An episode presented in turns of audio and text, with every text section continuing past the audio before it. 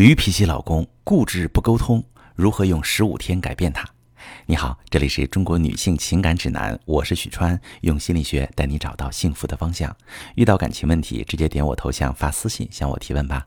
收到这么一条提问，一位女士问：川哥你好，我老公性格特别固执，常常拒绝跟我沟通，他这样的性格该用什么方法改变呢？好，各位女士，办法很简单，就是找到他的钥匙。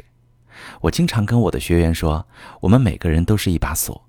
我对你呈现封闭状态，我排斥你，我不愿满足你的需求，那是因为你没找到可以打开我的钥匙。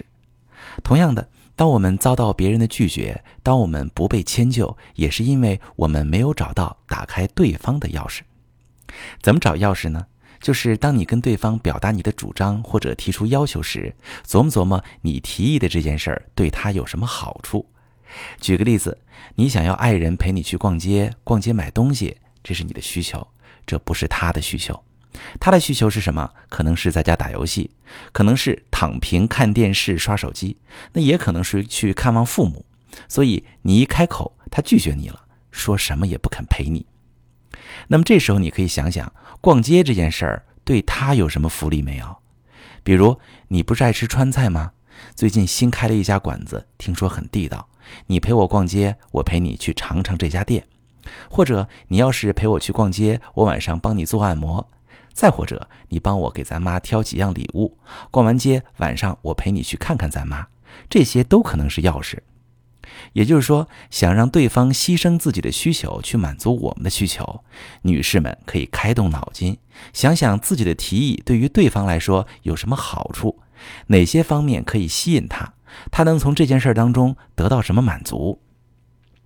结合这个经营技巧呢，我们来做一道题：你办了一张健身卡，打算每周拿出三天下班后去锻炼身体，需要老公在这三天里负责接孩子放学，但是老公工作挺累，可能不乐意，怎么办？那可能按照以往的思路，我们就会想：我为家里付出这么多，老公要是连这点事儿都推脱。那就是老公这个人有问题，我得骂他。结果老公果然不大乐意，说我很累呀什么的，两口子肯定就吵起来了，互相指责。你骂他不心疼人，不管孩子，他怨你不体谅他，没事找事儿。但如果你事先想想，你去锻炼身体这件事儿对老公有什么好处？哪把钥匙能开他这把锁？问题就很容易解决了。比如你跟老公说，这不快到年底了吗？你公司开年会，每年都让带家属。我想这次变漂亮点，给你长长脸。所以辛苦你这段时间负责接孩子放学。当然这只是个例子，你需要根据你老公的需求去配这把钥匙。每个人的需求不同，钥匙也不一样，但核心是一样的，就是当你提出要求的时候，不要仅仅表达自己的需求，还要把对方能得到的好处告诉他。让对方明白自己的付出或者自己的妥协能为自己带来什么好处。有太多人在这个问题上容易走进死胡同了，认为伴侣总是不妥协我，所以得出的结论是对方不够爱或者自私。如果是这样，那就无解了。问题就变成你能离开他吗？那要是能也行。你要是离不开他，难道你要一直委屈自己，一直压抑自己的需求吗？如果一直单方面付出，那你结婚不就没意义了吗？所以说，拥有经营思维很重要。很多人在感情当中，就是因为缺乏经营思维，让自己很委屈。即使离开一个人，往往发现换一个人也是一样。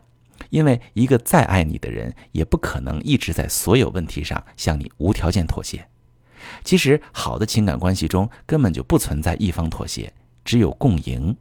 在绝大多数事件中，双方都能从中得到满足，彼此有付出，也有收获。遇到感情问题啊，转换思维真的很重要。换个角度去看，也许你的生活将从此幸福起来。遇到感情问题呢，直接点我头像发私信，把你的状况详细跟我说说，我来帮你找到解决办法。我是许川，如果你正在经历感情问题、婚姻危机，可以点我的头像，把你的问题发私信告诉我，我来帮你解决。如果你的朋友有感情问题、婚姻危机，把我的节目发给他，我们一起帮助他。喜欢我的节目就订阅我、关注我，我们一起做更好的自己。